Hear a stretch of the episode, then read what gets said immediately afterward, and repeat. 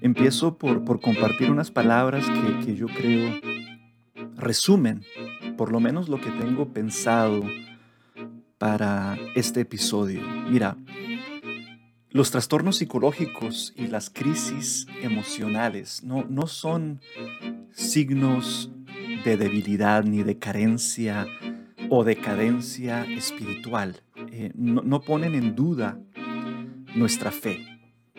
Estas realidades son signos de lucha. Y todos enfrentamos nuestras propias batallas. Tu vida tiene sentido y propósito y potencial. Y puedes ver la adversidad como un obstáculo que superar o como una realidad em, que aceptar o, o como una lección de la que puedes aprender y crecer. La adversidad es parte de tu experiencia actual, pero no te define ni te controla. Bienvenidos a Polvo y Aliento Podcast, temas de, psicología y de salud mental con un toque de espiritualidad y de fe y a veces son temas de espiritualidad y de fe con un toque de psicología y de salud mental.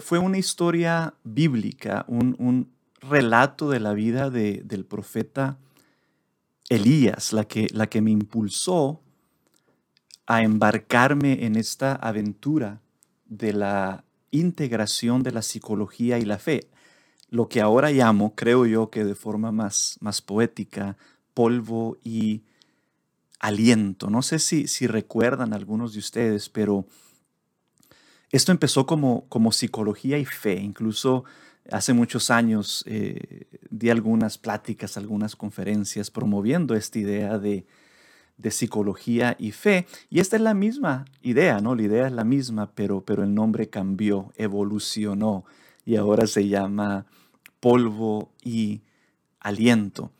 Y Elías pasaba por un momento difícil en su vida. Él huyó al desierto en un intento por salvar su vida. Y después de caminar todo un día en el desierto, se cansó y, se echó debajo de un arbusto y en medio de un claro conflicto interno exclamó, Basta ya, Señor, quítame la vida, porque no soy mejor que mis padres. Y esta historia la puedes encontrar en, la primera, en el primer libro de los reyes, creo que el capítulo 19. Y sería atrevido diagnosticar a un personaje bíblico, yo, yo sé. Sin embargo, este relato de la vida de Elías ilustra casi poéticamente la experiencia de, miles de personas con, con depresión alrededor del mundo. Elías tuvo pensamientos de muerte, sentimientos de inutilidad, fatiga, pérdida de energía e, hipersomnia. Y estos son síntomas comúnmente experimentados durante un episodio depresivo.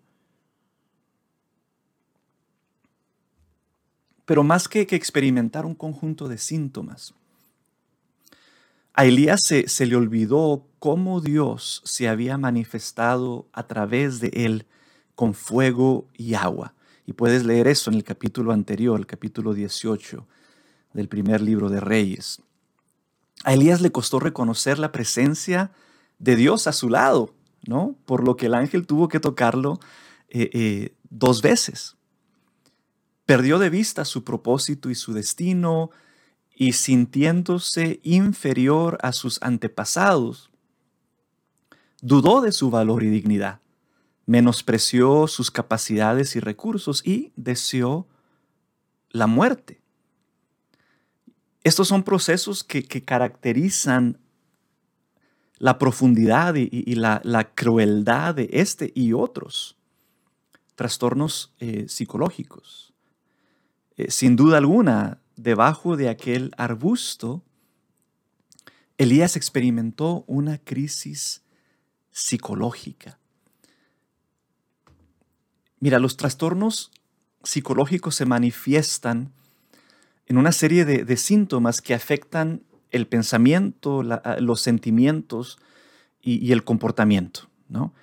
Y, estos síntomas le permiten a, un profesional de la salud mental llegar a un diagnóstico que a la vez, este diagnóstico junto con la, la severidad de los síntomas, ayudan a determinar el tratamiento. ¿no? Pero, pero los trastornos psicológicos son más que un conjunto de síntomas. Para empezar, aunque toda persona con depresión, por ejemplo, presenta un cuadro clínico muy similar, cada experiencia de depresión es única, porque cada persona es única. Y la depresión, como, como cualquier trastorno, es más que una lista de síntomas, aunque son estos síntomas los que nos ayudan a, identificarla, ¿no? Y estos trastornos afectan a la persona en su totalidad, en todas las dimensiones de la experiencia humana, dimensiones que mencioné en un episodio eh, anterior, ¿no? La dimensión mental, emocional, física, espiritual, social. Así que Elías presentó varios, si no todos, los síntomas de un episodio depresivo, pero su experiencia fue mucho más, más profunda. Primero, se le olvidó lo que Dios había hecho en él y a través de él. Si lees el capítulo anterior, eh, eh, te darás una idea de los milagros que Dios hizo a través de Elías. Cuando experimentamos adversidad, e, e, es común que nuestra mente se enfoque en la dificultad actual y que esta dificultad absorbe toda nuestra atención y, que olvidemos todo lo bueno que nos ha pasado. Y, de ahí vienen frases muy comunes como siempre me pasa esto a mí o, todo me sale mal o, nací con mala suerte, ¿no? Etcétera. Por ejemplo, se te poncha eh, una llanta del carro y dices, siempre me pasa esto. Cuando en realidad, o la realidad es que la mayoría del tiempo no se te poncha una llanta. La mayoría del tiempo las cosas te salen bien, pero lo negativo absorbe nuestra atención y, por lo visto, lo negativo también eh, afecta nuestra, nuestra memoria. Eh, pero cuando experimentamos adversidad, no solo olvidamos bendiciones pasadas, sino que también se nos dificulta reconocer las bendiciones actuales. Cuando, cuando Elías estaba dormido debajo de aquel arbusto, un ángel se le apareció. Lo despertó y le dio un pedazo de pan y una jarra de agua y le dijo que se levantara que comiera, que bebiera. Y, Elías despertó, ¿no? Él comió y bebió, pero se volvió a dormir. El ángel lo tocó por segunda vez, le ordenó comer y beber y le dijo que su camino sería largo. Mira, Elías tenía un ángel a su lado que lo tocó y le dio alimento y de todas formas Elías se volvió a dormir. ¿Cuántas veces las bendiciones tocan a nuestra puerta y no las reconocemos? ¿Cuántas veces Dios manda ángeles y no los vemos? ¿Por qué pasará esto? Bueno, yo creo que, que pasa porque estamos enfocados en la dificultad. Nuestra atención se centra en el problema, en lo negativo. Esto se le llama, ¿no? Caemos presa de un sesgo de, de negatividad. Y debajo de aquel arbusto, a Elías no solamente se le olvidó lo que Dios había hecho en él y a través de él, no solo le fue difícil reconocer la presencia de Dios a su lado a través de ese ángel, Elías también perdió de vista su propósito y su destino. Se sintió inferior a sus antepasados, dudó de su valor y dignidad y, menospreció sus capacidades y sus, sus recursos la, adversidad tiene el potencial de hacernos dudar de nosotros mismos. Y también nos lleva a dudar de nuestra fe, ¿no? Hace tiempo escuché que la adversidad nunca llega sola. La adversidad nunca llega sola. Siempre llega acompañada de la duda. Y no es la, la adversidad la que nos aplasta, sino la duda. Dudamos de nuestro propósito, de nuestro potencial, de nuestro destino. Dudamos de nuestro valor y de nuestra dignidad, de nuestras capacidades y recursos. Dudamos de Dios y de su amor, ¿no? Así que la, la adversidad nunca llega sola, siempre llega acompañada de la duda y no es la adversidad la que nos causa problemas, es la duda. Y hablando más específicamente de los trastornos psicológicos, estos trastornos tienen el potencial de robarnos la identidad, de alejarnos de nuestro propósito y de nuestro potencial. Mira, tú no eres ese diagnóstico, tú no eres ese trastorno psicológico o esa enfermedad. Tú no eres ese estrés que estás experimentando, tú no eres ese problema que estás enfrentando, tú no eres esa adversidad que tienes delante de ti. Tú eres la persona que lo está experimentando. Pero esa adversidad no te define. Tú eres más que esa experiencia. Te recuerdo que, que tu vida tiene sentido y propósito y potencial. Puedes ver entonces la, adversidad como un obstáculo que superar, o como una realidad que aceptar, o como una lección de la que puedes aprender y crecer. La adversidad es parte de tu experiencia actual, pero no te define ni te controla. En pocas palabras, puedes seguir adelante a pesar de esa adversidad. Déjame repetirlo, puedes seguir adelante a pesar de esa adversidad. Al contemplar al profeta Elías, un, verdadero profeta, sumergido en, la oscuridad de la desesperanza y, y hundido en una aparente derrota, me fue inevitable preguntar, ¿cómo puede ser que un hombre de tanta fe, y tan entregado a Dios como Elías tuviera este tipo de experiencias? ¿Dónde quedó su fe, su entrega, su oración? Y confieso que en su momento estas preguntas fueron muy provocativas, atacaron eh, mi propia identidad como creyente y sí, pusieron en duda mi credo, ¿no? y es que toda experiencia transformadora, toda experiencia de, de crecimiento contiene elementos de, incomodidad y para mí esta no fue la, excepción, pero aprendí que, el ser una persona creyente, que, ser una persona perseverante en la oración, un, un miembro de una comunidad de fe, no me hace inmune a las realidades de la naturaleza humana, como cualquier otra persona caigo ante la enfermedad, la negatividad, el estrés. A veces me, dominan las, las emociones y los impulsos. Cometo errores e injusticias y, tengo grandes limitaciones. Elías no dejó atrás su naturaleza humana al aceptar su llamado como profeta. Hay otro libro en la Biblia que lo escribió Santiago que dice que, que Elías eh, fue un hombre de igual condición que todos nosotros. Así que, que yo al aceptar mi vocación, al profesar mi fe, al vivir mi credo, no hago a un lado mi naturaleza humana, ¿no? Aunque me esfuerce cada día por crecer en virtud, en virtud y en santidad, no soy superior. No soy un superhéroe, aunque eh, a veces presuma serlo, como mucha gente en, en las comunidades de fe presumen ser superiores y superhéroes. No lo soy, ¿no? Como, como Elías, como tantas otras personas, yo también puedo caer preso de la desesperanza. Ese arbusto también puede ser una realidad en mi vida. Incluso em, las personas más espirituales y comprometidas con Dios pueden llegar a sufrir un trastorno psicológico o una crisis emocional.